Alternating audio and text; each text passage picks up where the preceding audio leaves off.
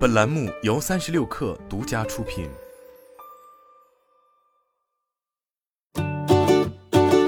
本文来自界面新闻，作者彭鑫。七月二十五日，英特尔与联发科宣布建立战略伙伴关系，英特尔将通过其晶圆代工事业部向联发科供应芯片。英特尔并未透露合作细节，也没有透露将为联发科生产多少芯片。仅表示联发科计划使用英特尔制程技术，为一系列智能终端产品制造多种芯片。该公司还表示，首批产品将在未来十八个月至二十四个月内生产，采用更成熟芯片制程，即英特尔十六。英特尔晶圆代工事业部总裁 Rantier Baker 称，作为无晶圆厂晶片设计公司之一，联发科每年驱动超过二十亿台智能终端装置，是该部门在进入下一发展阶段时的绝佳合作伙伴。而英特尔拥有先进制程技术与位于不同区域的产能资源，可协助联发科交付下波十亿个跨多元应用的联网装置。联发科称，与英特尔在五 G 数据卡合作后，将着眼快速增长的全球智能设备，进一步与英特尔展开成熟制程晶圆制造上的合作。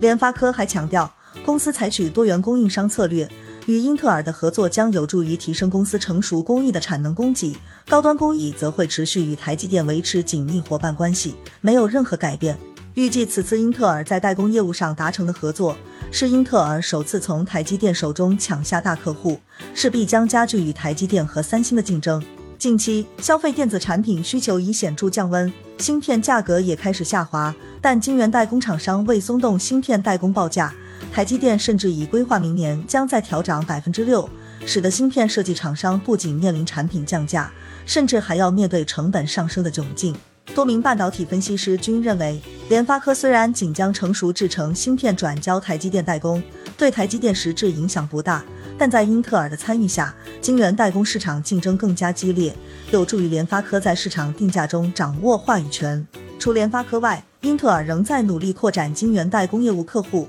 包括亚马逊、高通等。在今年三月的采访中，英伟达 CEO 黄仁勋告诉界面新闻，英伟达有兴趣考虑由英特尔代工芯片。英特尔此前一直是 IDM 模式的半导体厂商，二零二一年三月才正式宣布成立晶圆代工事业部，将晶圆代工明确为公司未来的核心业务之一。为了缩小与头部晶圆代工企业在代工规模和服务外部客户经验上的差距，今年二月十五日。英特尔宣布五十四亿美元收购高塔半导体，加码晶圆代工。英特尔 CEO 基辛格为公司设定的目标是在二零三零年之前成为第二大代工厂商。英特尔一季度财报显示，其晶圆代工业务实现营收二点八三亿美元，同比增长百分之一百七十五，运营亏损为三千一百万美元，去年同期为亏损三千四百万美元。英特尔 CFO Sensor 称，英特尔正在该领域加大投资。以强化对外部客户的晶圆代工服务。